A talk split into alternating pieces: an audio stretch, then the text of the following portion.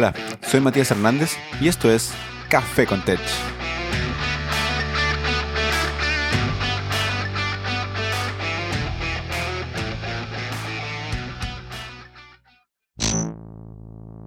Bienvenidos a un nuevo episodio de Café con Tech. Esta semana un episodio corto sobre manejo de estado y composición.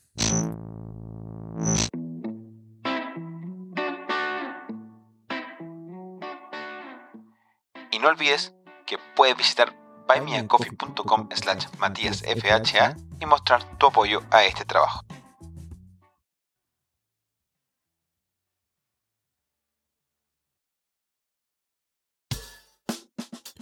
Y gracias a nuestros sponsors, Auth0 es la forma más fácil de integrar autentificación y autorización en tu aplicación utilizando cualquiera de sus SDK. Visita auth0.com para averiguar más. Además, tienen una tremenda documentación, así que no lo olvides, auth0.com. Además, también Cloudinary. Cloudinary te ofrece una solución para administrar tus archivos de medios, sean video o imágenes, utilizando simples transformaciones y una poderosa API. Visita cloudinary.com.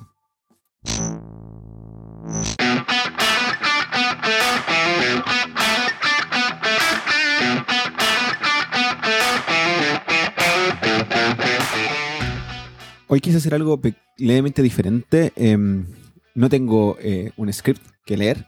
Es un episodio diferente porque voy a hablar. Durante la semana y durante estos probablemente dos semanas he estado escribiendo harto sobre manejo de estado y sobre composición. Y el otro día tuve la oportunidad de tener una gran conversación con Kenzie Dots para en la siguiente temporada de Café con que tendrá esta especial de ser en inglés, con muchos invitados en inglés, así que espérenla. Y estuvimos conversando sobre composición.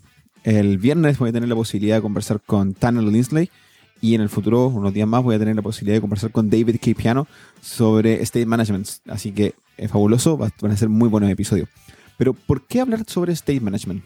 Y he escrito algunos tweets sobre esto y eh, un artículo que salió en la compañía donde yo trabajo, que es CleverTech, sobre el manejo de estado. ¿Por qué manejo de estado? ¿Por qué estado es un problema? Primero, ¿qué es el estado? el estado de una aplicación es básicamente una representación, un snapshot, un momento de lo que el usuario está viendo. y nuestra interfaz representa esa set de datos. Porque es un problema. El problema está en manejarlo, en cómo mantener una sincronía entre lo que la interfaz muestra y los datos que realmente tenemos. Este estado siempre va cambiando y va cambiando por a lo menos dos variables. Una es las acciones del usuario que se realizan a través de la interfaz. Y la otra es los datos que provienen de alguna API. Por lo tanto, tenemos que siempre estar consolidando y sincronizando esta información para ir representando estos datos de manera fehaciente.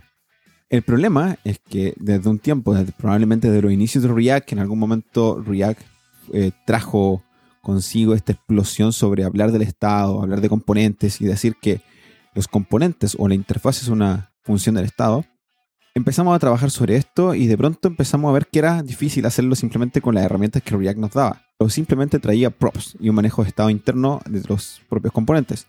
Y empezamos a pensar en otras cosas y ahí apareció eh, Facebook nuevamente ofreciendo la arquitectura Flux. Y sobre Flux se construyeron muchas opciones y entre ellas la más probablemente famosa fue Redux. Y de pronto todos vimos que Redux era como el camino para evitar otras complejidades que se tenían con el estado, como prop drilling y que finalmente era la razón por la que empezamos a tratar de sacar los datos del estado, externalizarlos a un estado global y finalmente consumirlos desde el estado global. En cierta forma hacía sentido. Hacía sentido porque que nuestra interfaz se convertía en un consumidor de este estado y lo representaba. O sea, nuestra interfaz era una función del estado. Pero eso trajo muchos problemas. Empezamos a poner todo en Redux, todo en un estado global. Todo incluyendo los datos que provenían desde las acciones de usuario y también los datos que provenían desde terceros. Y es ahí probablemente el principal problema. El Estado tiene diferentes naturalezas y cada una de estas naturalezas puede ser manejada de manera diferente. Tenemos al lo menos dos.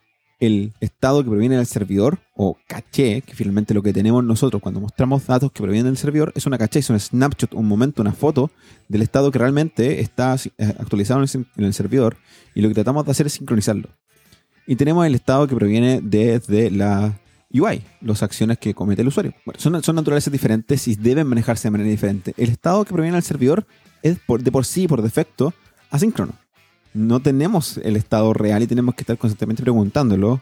No sé, diferentes estrategias, preguntándolo cuando algo cambia, preguntándolo cada cierto tiempo, o preguntándolo cuando el usuario vuelve a cierta página, cada vez que carga alguna de las vistas, se pregunta el estado. Eso es una caché. Y se maneja de manera diferente y, se programa de manera diferente porque es asíncrona. En cambio, el estado de la interfaz es síncrono, es fácil de manejar. Está ahí, es algo que podemos acceder a cada instante con nuestra programación bastante más sencilla. Diferenciar ambos tipos de estado nos permite trabajar en una arquitectura diferente para cada tipo de estado y ofrecer herramientas diferentes. Como estos son episodios cortos, en, en general la solución para el manejo del estado del servidor para la caché, en mi opinión, en el mundo React, React Query es el camino.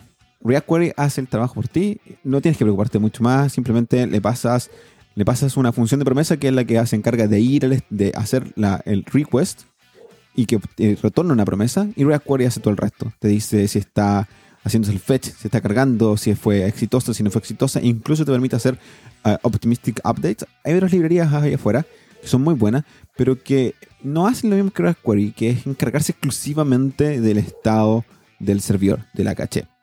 Y para manejar el estado del cliente, el estado de la UI, React. React es en sí mismo un manejador de estado. React, cada componente de React tiene la posibilidad de manejar un estado interno, use state, use reducer, y sincronizarse con estados externos, use effect. Y además tiene argumentos a los que reacciona, las props. Es decir, el propio React, los propios componentes de React se manejan a sí mismos.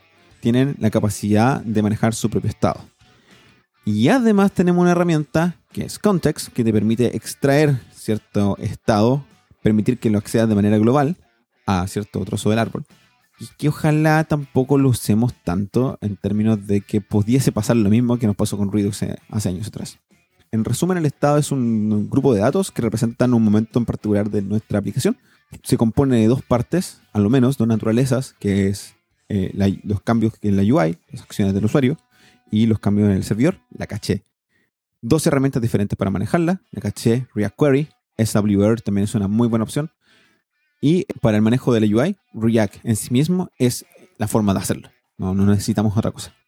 Pero en el mundo React, trabajando solamente con la UI, también hay muchas dudas. ¿Cómo lo haces? Que lo haces compartiendo a través de props, lo haces con context, lo haces con eh, use reducer, use effect y use state.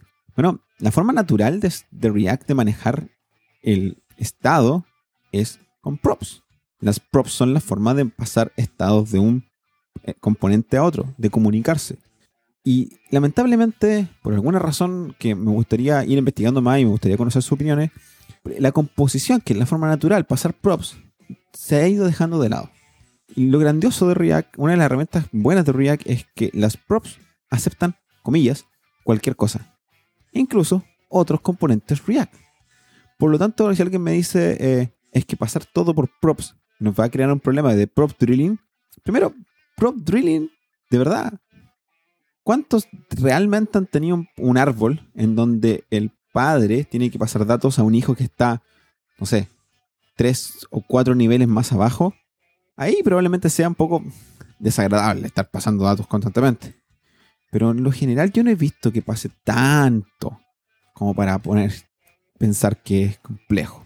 Por lo tanto, prop drilling es una característica, una habilidad más que, un, más que un problema. En caso de que sea problemático, composición. ¿Cómo? Usamos las props. Podemos pasar en las propias props un componente que recibe los datos directamente y que no tienes que estar pasándolos hacia abajo en el árbol.